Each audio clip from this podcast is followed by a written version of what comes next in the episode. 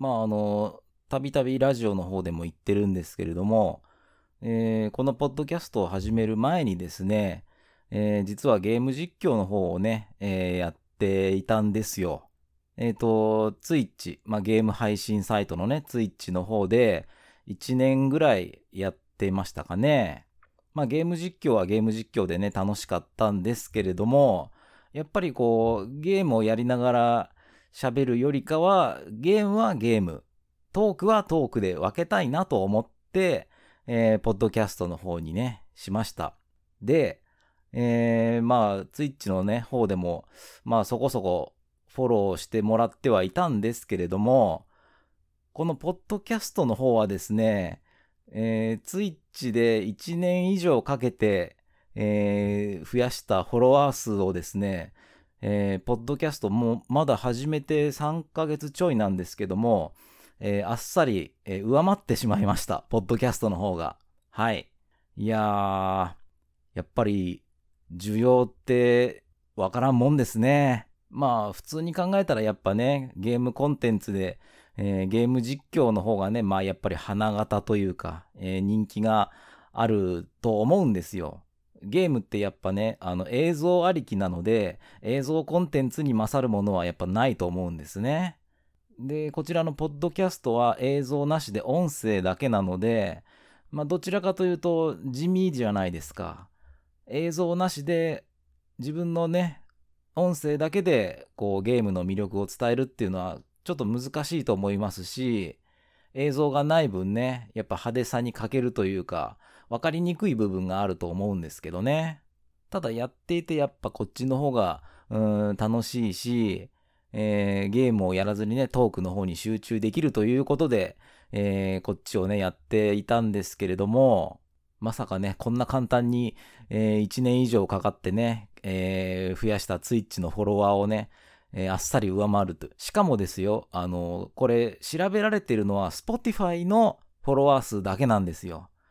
もしね、あの、Amazon Music とか Apple Podcast で、えー、このね、マルゲットをフォローしてくださってる方がいるとしても、その数はね、カウントされてないので、もしかしたら、えー、自分が把握してる以上に、えー、フォローしてくれている方がいるのかななんて、え思ってしまってね。はい、ありがとうございます。そうですね、やっぱり自分の需要がゲーム実況ではなく、えゲームの話をするラジオの方が需要があったということで、これからも こうやってね、ゲームの話をするだけですけど、えー、そんなので良ければね、えー、お聞きいただきたいと思います。ということで、えー、皆さんどうもこんばんは、まるますです。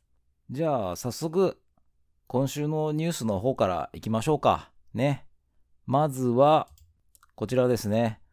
えー、PS5 の累計実売台数が、えー、全世界で4000万台を達成ということですね。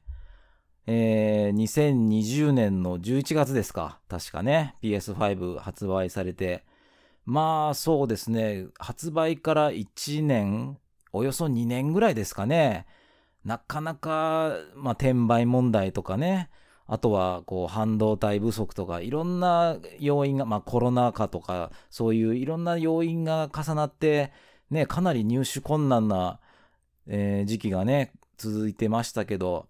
いつ頃ですかね、去年の年末ぐらいからもうかなり、あの、普及し始めて、もう転売とかもね、なかなか効かなくなって、普通にね、もうネットだったり、えー、あるいは店頭でね、えー、普通に買えるようにもなってきたので、まあ、品薄はさすがにもう解消されてるんじゃないですかね。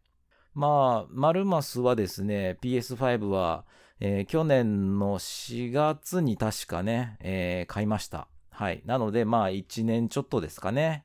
まあ、そうですね。グラフィックに関しては PS4 レベルでも、えー、十分楽しめているので、やっぱ一番大きいのはやっぱロード時間とかの短縮ですかね。PS4 タイトルにしても、やっぱりね、PS5 で遊ぶと大幅にロード時間がね、短縮されるので、そこがやっぱりね、あの、ストレスなくプレイできるっていうのがね、やはり次世代機だなっていう感じがしますね。で、どうなんでしょうね。なんかちらほら、えー、PS5 Pro の話だったり、あるいはね、薄型 PS5 Slim なんていう話もね、まあ噂、リークレベルのね、話ですけど、ちらほら出てきているので、うーん、どうなんですかね。でも、プロモデルが出たとして、うん、これ以上 PS5 の能力上げて需要あるのかなっていう気もしますけどね。PS5 でもね、今十分すぎるほどのスペックですし、ただでさえね、まあ日本は一番本体の価格がね、世界と比べても安いとはいえ、えー、税込みで6万超えますからね。プロモデルなんか出しちゃったらそれこそね、8万とかひょっとしたら10万なんて言って、それこそ家庭用ゲーム機の値段じゃなくなって、もパソコン並みになっちゃうんじゃないかななんて思うんですかね。どうなんでしょうね。えー、では続いては、こちらですね。えー、ダブルドラゴンアドバンスが11月9日に配信決定と、えー、ダブルドラゴンシリーズを6作品まとめた、えー、スイッチ向けのパッケージも発売ということですね。はい。えー、これは、えー、PC、えー、Xbox でスイッチ、で PS4 ですね。まあ、マルチ展開する感じですかね。はい。えー、リターンオブダブルドラゴンとダブルドラゴンアドバンスということで、まあ、これは、リターンオブダブルドラゴンはこれスーパーファミコンのやつですよね。で、アドバンスはゲームボーイアドバンスで出たやつですかね。まあ、ダブルドラゴンシリーズは主にファミコンの3タイトルしかやってないので、うんこの2タイトルは遊んだことないので、うん紹介はちょっとどうしようかなとも思ったんですけれども、あのー、スイッチ版のみで発売されるダブルドラゴンコレクションの方はですね、えー、今言った2タイトルに加えて、まあ、英語版ですけども、えー、初代ダブルドラゴン。でダブルドラゴン2、ダブルドラゴン3と、で、えー、ダブルドラゴン4、まあ一応最新作ですね、が収録されるということですね。えー、ダブルドラゴン、まああのー、横スクロールのアクションゲームですよね。もともとアーケードでね、えー、展開されてて、それが、え、家庭用に、え、移植されてっていうことで、こう割とクラシックなね、感じの、えアクションゲームで、2人同時プレイなんかもね、できて、まあ、初代の頃はですね、パンチとかキックとか、あとは武器を拾って戦うとかね、あのまあ、メーカーが同じですけど、国尾くんとかと同じ感じだったんですけども、えー、ダブルドラゴン2からね、えー、必殺技とか特殊技がね、使えるようになって、うん、旋風脚とかね、なんかアッパー、あとは飛び膝蹴りとか、なんか小難しい名前、かっこいいなんか難しい名前があったんですけど、ちょっと忘れました。はい。旋風脚が強かったかな。で、ダブルドラゴン3なんかはね、えー、まあ、ビリーとジミーっていうね、あのー、プレイヤーのね、二人の兄弟に加えて、え、忍者とか、あとはなんかカンフーの達人とか、なんか世界をね、こう飛び回って、えー、なんか仲間を集めてっていう、ちょっと RPG 要素もね、あって、なんか、えー、世界各地の秘宝かなんかをね、探し回って、なんか謎を解き明かすみたいな、そういうストーリーだった気がしますね。んまあ、ただね、あの、今やるとちょっと古臭い感じがするかもしれないですけどね。まあ、当時を知ってる人には、えー、懐かしくていいんじゃないでしょうか。えー、そして、まあ、ちょっとね、えー、7月、まあ多分8月もそうなんですけども、まああんまり大きいニュースがないということでね、小さいニュースを少しずつ話すっていう感じになっちゃうんですけどね。えー、じゃあラストはこちらですね。えー、PS プラスのえー、ゲームカタログの、えー、提供終了予定のタイトルが発表されました。はい。まあ、あの、ご存知、PS プラスのね、ゲームカタログ、どんどんどんどん新しい作品も追加される一方で、期間が来ると、えー、カタログから外れてしまうタイトルもね、あるので、えー、ずっとね、カタログに載ってるからって言って、後で遊ぼうなんて思ってると、こんな風に突然提供終了っていうのがね、来たりするので、まあ、どうしても遊びたいタイトルはですね、早めにやっといた方がいいです。はい。で、えー、今回、え、8月15日ですね、8月15日に提供終了となる、えー、タイトルの一覧がね、えー、ダーッと出てるんですけども、えー、ボーダーランズ3が名前ありますね。これ、ボーダーランズ3はやってないので、うん、今からやるにしてもちょっとあと2週間ぐらいだもんな。8月15日じゃ。うん。ちょっと難しいかな。そしてですね、なんとなんと、えー、竜が如くの3部作ですね。えー、竜が如く極み、そして竜が如く極み2、そして竜が如く0。この3つがですね、8月15日で提供終了タイトルのラインナップに入ってるんですよね。まあ自分はですね、竜が如くは、まあいろんなシリーズありますけど、まさにこの3つだけやったことがあるんですよ。で、どれも面白くて全部話が繋がってるんですね。で、中でもですね、まあ特に竜が如くゼロはですね、まあこれ前のラジオでも言いましたけども、まあシリーズ最高傑作というね、呼び声も高いくらい、えー、完成度もね、高いいいゲームなので、まあできればね、あの全部話繋がってるんで、えー、極み、極み2、そして0の順でね、えー、やってほしいんですけど、まあね、あと15日間ぐらいしかね、もうないので、まあ駆け足でやるにはちょっと難しいかもしんないですけども、まあどうしても難しいんだったらもう0だけでもいいからやってほしいです。はい。あの、ほんとね、竜が如くに触れたことない方はね、もう0だけでもいいんでね、やってください。ほんと面白いんで。まあ他にもなんかいろいろね、終了予定のタイトルあると思うんですけども、まあ主だったところは、ボダラン3と龍が如く3部作のこのくらいかなっていうところですかね。はい。えー、では、ニュースの方は以上になります。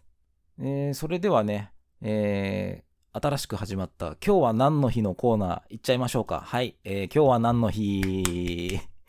ということで、えー、今週の今日は何の日はですね、えー、2017年、今から6年前ですね、2017年の7月29日です。さあ、何の日でしょうか？はい、ちょっと考えてみてください。はい、えー、答えはですね、えー、今から6年前、2017年7月29日は、ドラゴンクエスト11過ぎ去りし時を求めてが発売された日ですね。そうか、もう6年前か、ドラクエ11は。えっ、ー、と、PS4 と、えー、3DS で確か発売されたんですよね。3DS の方は、えー、昔懐かしのね、ドット絵で描かれる感じで。で、PS4 の方は、まあ、当時で言うとドラクエ8に近いようなグラフィックで、まあ8をね、だいぶパワーアップさせたような感じでしたね。えー、自分はですね、まあ発売してから1年ちょっとぐらい経って PS4 版を買いました。はい。まあそうですね。やる前は、まあだいぶね、7から、7じゃないや、えっ、ー、と、10か。10は、まあオンラインだったのでやってないんですけども、こういうオフラインのストーリー系で言うと、えっ、ー、と、ドラクエ9まで遡るんですけれども、ね、言うてドラクエ9もあんまり記憶にないしなってことで、きちんとね、オフラインのあのストーリー系のドラクエでやったナンバリングで言うと8ぐらいまで遡っちゃうので、そっからだいぶ時間が空いてるので、大丈夫なのかなっていう感じはあったんですけども、やってみたらちゃんとドラクエで安心したなっていう、えー、当時印象でしたね。まあ、ボリュームもね、もうかなりありましたし、あの、本当に100時間近くかかって、えー、長々とプレイしてクリアしたのを覚えてますね。で、またね、すごい、まあドラクエはね、あのー、初代からね、ずっとここまで30ね、何年もある長いシリーズのね、えー、ゲームですから、やっぱりこう、過去作をね、プレイしている人にはね、あのー、結構にやりとできるようなネタがね、随所に散りばめられてて、そういう面でもね、あのすごくいい作品だったなと思います。あれ確かドラクエ11はゲームカタログに入ってた気がするんですけどね。あの、入ってるのは、えっ、ー、と、キャラクターボイスとか、あと追加ストーリーが、えー、新しく入った、えー、11S ですね。まあ、いわゆる完全版と言われる、えー、11S の方がね、確かカタログに入ってると思うので、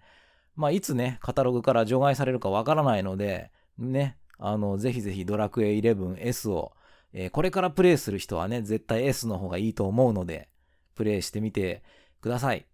はい。じゃあ、そんなところでですね、えー、続いては、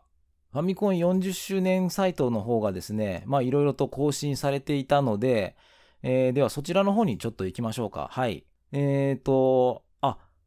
来ましたね、これ。ファミコン全国一斉クイズ。これがですね、まさにこのね、今このラジオを収録している7月30日の、えー、20時、20時から、えー、開始ということで、これね、あの皆さん、時間はね、かなり限られますけども、20時から20時59分ということで、まあ限られた時間ですけどね、我こそはと思う方はね、ぜひぜひやってみてください。あの、自分もね、あの、この後ちょっと挑戦しようかなと、えー、思ってます。サイトにはですね、まあ、1年間、月1回のペースで開催っていうことでね、書いてあるんですよ。あ、そんなに長いスパンでやるんだなということで、はい。あの、スマートフォンからね、参加できるらしいですよ。で、えー、全25問の、えー、クイズがあって、えー、1秒あたり30秒というね、時間制限付きらしいんですけれども、まあ、あの、回答の速さはね、あの、点数には関係ないらしいので、で、誰でも参加できるのかなと思いきや、えー、任天堂アカウントが、えー、必要ということで、まあ、スイッチユーザーとかだったらね、ほとんど持ってると思うので、まあ、ほぼみんな参加できるんじゃないんでしょうかね。はい。まあ、時間はね、限られますけども、えー、月1でね、こういう面白そうな企画があるのでね、えー、ぜひぜひ挑戦して、自分もね、この後やってみようと思いますけども、はい。さあ、そして、えー、っと、サイトの方を見ると、えー、国民投票第2回の結果が、えー、出てますね。国民投票、ハイスコアといえばでしたね、そういえば。まあ、自分はそうですね、スターソルジャーとか、えー、スターフォースとかそういうね、あの、ハドソンがキャラバンでやってたあたりが来るんじゃないかなっていうことだったんですけども、じゃあ順位をね、ちょっと見てみましょ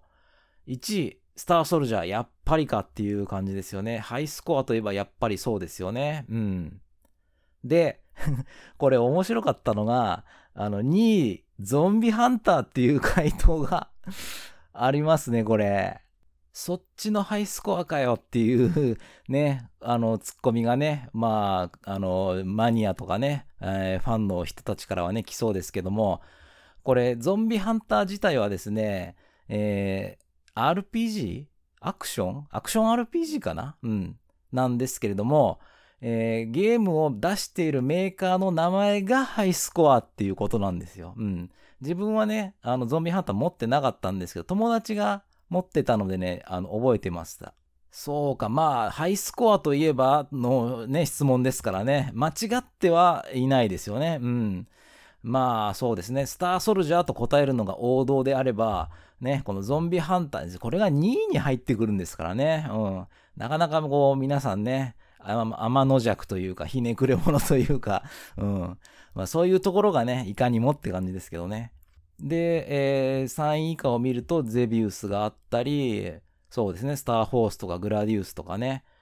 あの頃はね、スコアアタックとかね、そういうのもありましたからね。うん。えー、あ自分がね、あの、前回名前出したヘクター87とか13位に入ってますね。まあ、やっぱり、そうですね、シューティング系が多い感じですかね。えー、そして、えー、第3回のお題も、えー、発表されてますね。第3回のお題は、赤いカセットといえばです。赤いカセット。うん、赤いカセットか。そうだなうーん。はい、えー、今ちょっとね、えー、録画、録画じゃない、録音だ。録音をね、えー、少し止めて、えー、少し考えました。はい。あ、ちゃんと、あの、自分で考えました。はい。あの、多分ね、あの、ツイッターとか SNS とかにね、あの、ハッシュタグとかね、あの、ファミコン40周年とかで、あの、調べればね、あの、そういう答えをね、してる人がいっぱい、あの、いると思うので、あの、それを見ればね、あの、答えは簡単にわかると思うんですけども、えー、そういうのはね、見てません。はい。というかもう、あの、ツイッターはですね、アカウントも消してしまって、えー、もうチェックもしてないので、はい。まあ、そもそもですね、そういうのを見て答えてしまうと、ね、自分で考えずに、あの、人の出した答えを、あの、ここで喋るだけで何も面白くないので、少なくともね、このラジオを聴いてくれてるということは、あの、皆さん、丸マスの回答が聞きたいということだと思うので、えー、そういうのには頼らずね、えー、自分の記憶と思い出だけで、えー、語っていきますので、えお願いします。じゃあそうですね、自分が持ってたソフトと友達が持ってたソフトでいきましょうか。はい。じゃあ自分が持ってたソフトで言うと、赤いソフト、やっぱりロックマン2ですよね。まず真っ先に、えー、自分が大好きなゲーム、やり込んだゲームっていうと、赤いソフトはロックマン2ですね。はい。まあ当時からね、BGM かっこいいなーなんて思ってたんですけど、まさかね、ニコニコ動画で、思い出は億千万なんていうね、あんな替え歌で、ワイリーステージの BGM がね、あんな風に注目されるなんてね、思っても見なかったですけどね。あとはそうですね、自分が持ってるソフトで赤い、あ、持ってた、持ってたものだと、やっぱマザーですね。えっ、ー、と、マザーに関してはね、あの、スイッチのね、あの、ファミコンのソフトが遊べるサービスあるじゃないですか。あれでマザーとマザー2をね、クリアしたよっていう話を3月ですね。3月の確かラジオでもうだいぶ前ですね、えー、話したと思うので、えー、まあ、改めて話すことは特にないんですけども、まあそうですね、マザーは今やると結構バランス悪いゲームですよね。はい。まあでも、RPG としてね、本当によくできてるゲームです。まあ今やるんだったらマザーよりマザー2の方がね、あの、未経験者とかはね、プレイしやすいと思いますし、難易度もね、あの初代マザーの方はね、かなり難しいですけども、マザー2の方はあの、そこまで難しくないんでね、初めてやる方には、うん、初代マザーよりマザー2の方が個人的にはおすすめです。あとそうですね、赤いソフトでいろいろ思い出してたんですけども、新人類、あれ確か赤だった気がするんだよな。新人類って知ってる人いますかね？ハドソンが出してたね、あの、縦スクロールのね、アクション、シューティングっぽいんですけど、アクションゲームなんですよ。原始時代を舞台にしてね、あの、恐竜とかをね、なんか石斧とか、あの、ブーメランとかを投げつけて倒していくゲームなんですけども、このね、新人類はね、あの、イメージキャラクターがいまして、なんと、あの、プロレスラーの長州力選手が 当時ね、CM とかもね、やってたんですよ。あの、お笑い芸人のね、あの、クリームシチューの有田さんがね、よく、あの、切れてないですよとかもね、あの、モノマネしたりしますけど、あれはもうね、あの、だいぶ晩年の長州さんですけども、この新人類とかに出てた頃はですね、まだまだこう、若手でね、ものすごいギラギラしてて、ね、革命戦士なんて言われてた、ね、あの、頃の長州さんですから、はい。あ、えっと、マルマス、あの、プロレスもね、結構大好きでしてね、ゲーム中にもね、あの、パワーアップアイテムが出てきて、それを取るとね、主人公がね、長州力に変身するんですよ。で、無敵になるんですよね。で、攻撃ボタンを押すとね、リキラリアットで長州選手が突っ込んでいくんですよ。で、リキラリアットをね、敵に当てるとね、一撃で敵がね、バンバン吹っ飛んでいくんですよね。めちゃくちゃなゲームでしたね、今考えると。えー、自分が持ってたソフトで赤いやつはこのぐらいかな。じゃあ、そうですね。友達が持ってたソフトで赤いソフト行きましょうか。えー、やっぱりそうですね。あれですね。筋肉マン。筋肉マンマッスルタッグマッチ。あれ、確か赤ですよね。バンダイのカセットはね、あの、ちょっと、あの、丸みが帯びてて、他のメーカーとね、カセットの作りがちょっと違うんですよね。ブロッケンジュニアが、まあ、強くてですね、飛び道具を持ってるんですよね、ブロッケンジュニアは。うん、あまりに強すぎて、ブロッケンジュニアはね、使用禁止とか友達の間でね、言われてたりしましたけどね。あとは、あキャプテン翼。あの、1か2かどっちか忘れたんですけど、どっちか、1だったかなどっちか赤でしたよね。うん。キャプテン翼。あの、キャプテン翼に限らずですけども、あの、当時のね、テクモ、あの、忍者竜剣伝とかね、あの、テクモのファミコンのゲームはね、BGM がかっこいいんですよね。なんかこう、爽快感のあるね、うん、あの、かっこいい BGM が多くて。かと思えばね、あの、アルゴスの戦士みたいなね、なんか渋い曲とかもね、あって、うん。テクモは当時からやっぱね、面白いゲームいっぱい作ってましたよね。あとそうですね、ボンバーキングも確か赤だった気がするな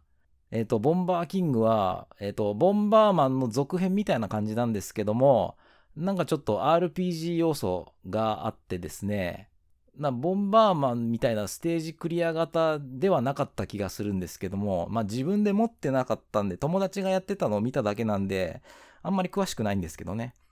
ただ、ボンバーキングで、ね、これを語らないわけにはいかないっていうのがやっぱ歌ですよね。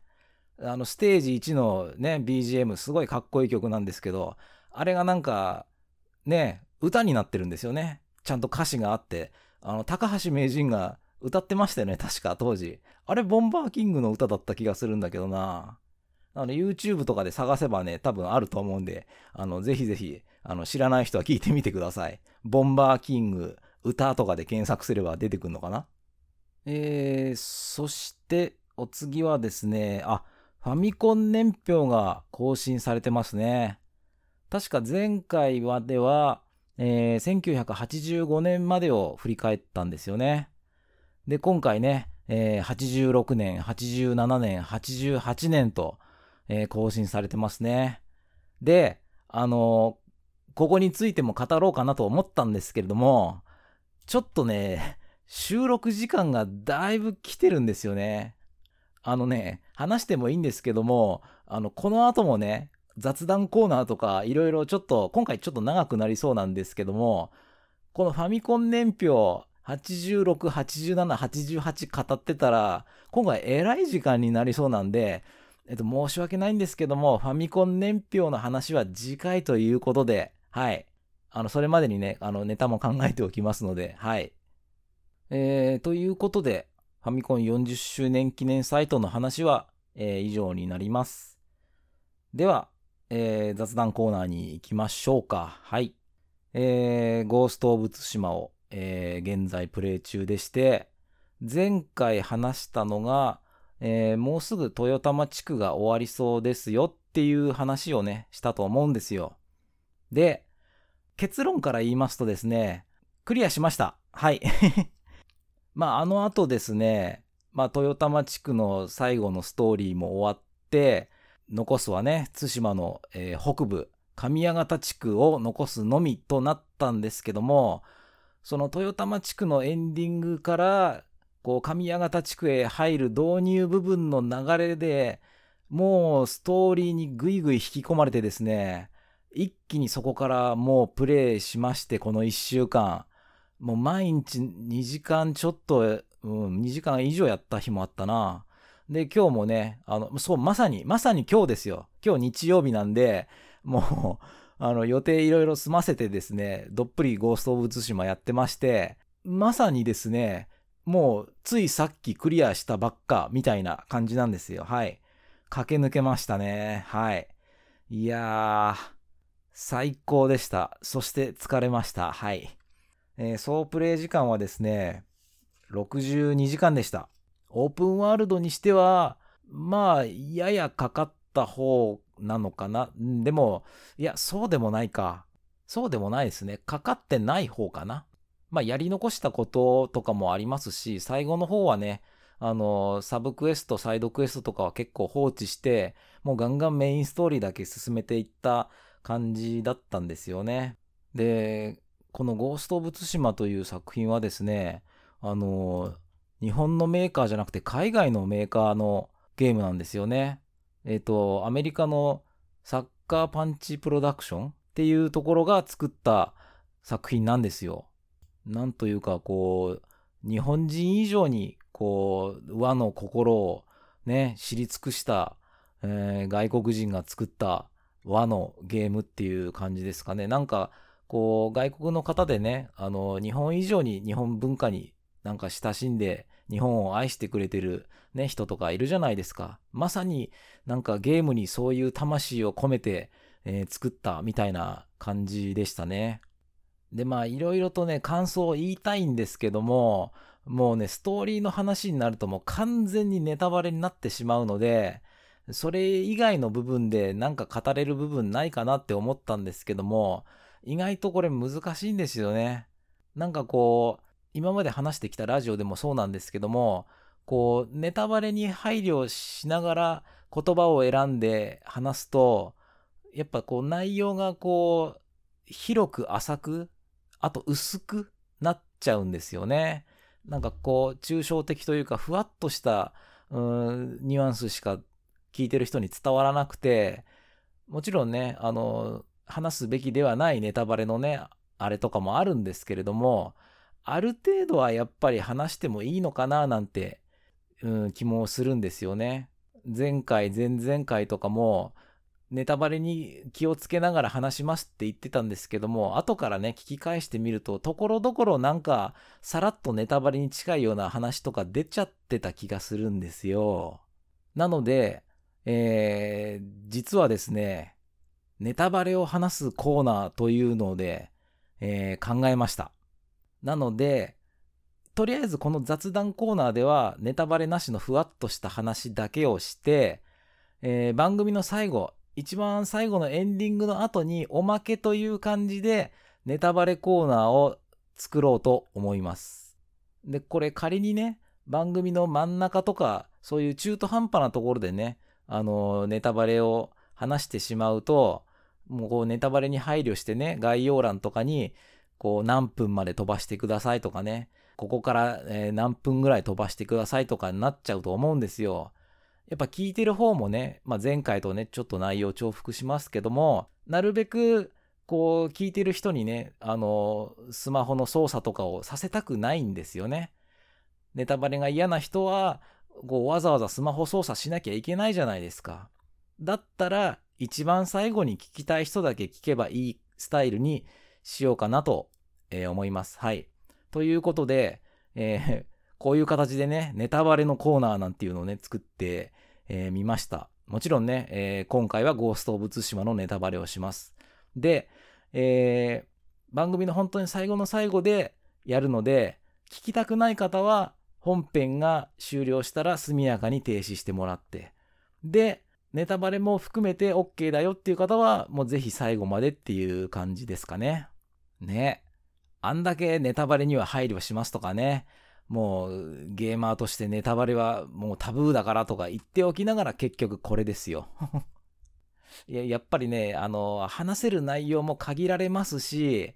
話す方としてもね、やっぱり、あの、一番伝えたいところがネタバレだったりするとね、もやもやを抱えたまま収録を終えることになるので、はい。ということで、えー、ゴースト・オブ・ツシマの方はね、えー、無事クリアいたしました。あのー強くてニューゲームみたいな要素もあって、2周目をプレイすることも、えー、できるんですよ。いろんなね、ものを、えー、引き継いで。うん。あとは、まあ、全くプレイしてないんですけども、えー、オンラインプレイ、あれは対戦じゃなくて協力型になるのかな？うん。オンラインプレイの、えっ、ー、と、クロード機関っていうやつもあるんですけど、まあ、そっちとかね、他の DLC はもう、あの、完全に手つかずなので、あの、本当に本編をね、とりあえずクリアしただけであって、まだまだね、対馬全土でやり残したこともありますし、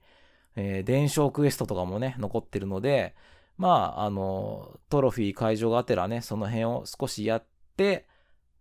別のゲームに移ろうかなって思っております。はい。では、長くなっちゃいました。最近ちょっと収録時間長いですね。どのくらいがいいのかな？アンケート取りましょうかね今回も。はい。えー、じゃあ今回はね、3択にします。はい。15分以下ぐらいに収めてくれっていう意見と、えー、まあ、2、30分ぐらいでいいよっていう意見と、いや、もうね、30分でも40分でももっともっと長く話してくれよっていう、その3択でどれがいいのか。まあ、あの、Spotify でね、聞いてる方限定ですけども、アンケートを取りますのでね、えー、よろしければ投票してみてください。では、えー、本編は以上になるんですけども、ここから、ここからですね、先は、えー、ゴースト・オブ・ツシマのネタバレの話になりますので、えー、聞きたくない方は、えー、以上となります。また来週です。はい。えー、停止ボタンを押さなかった皆さんは、引き続き、えー、ネタバレでお楽しみいただきたいと思います。そうですね。じゃあ、印象に残ったシーンベスト3ということで、まあ、クリアしたてほやほやのね、えー、中から選びましょうか。はい。じゃあ、まずは第3位。第3位は、豊玉のラストですね。蒙古軍に占領されたね、えー、志村の城を取り返すということだったんですけれども、まあ、志村のね、指揮のもと、えー、攻め入ったんですけども、まあ、かなりの損害をね、受けてしまったということで、まあ、これ以上ね、えー、蒙古の城に、えー、攻め入るにはね、兵が足りないということで、だったら、自分がということでね、えー、酒井が一人、蒙古の城に忍び込んで、えー、蒙古がね、宴会をしている、あの、酒に毒を持って、毒殺をね、図るっていう、あのシーンですね。で、無事にね、城は落とせたわけですよ。酒井が一人でね、蒙古兵をすべて毒殺したということで。で、確かにね、城は奪い返せてはいたんですけども、やり方がね、気に入らないんですよね、志村は。それが武士のやり方かと。お前は武士の誇りはないのかと。確かに城は取り返したかもしれないけど、やっていいことと、やってはいけないことの程度というものがあるだろうみたいな。お前のやってることは、もうただの鬼だと。鬼の所業だと。ただやっぱりですね、もう堺の方もね、もう黙ってられないんですよね。誇りだけで、誉れだけで戦えるわけがないと。相手はね、猛虎だと。もうどんな手を使ってでもね、倒さなければもうこっちがやられると。あくまでも武士のやり方にこだわる志村と、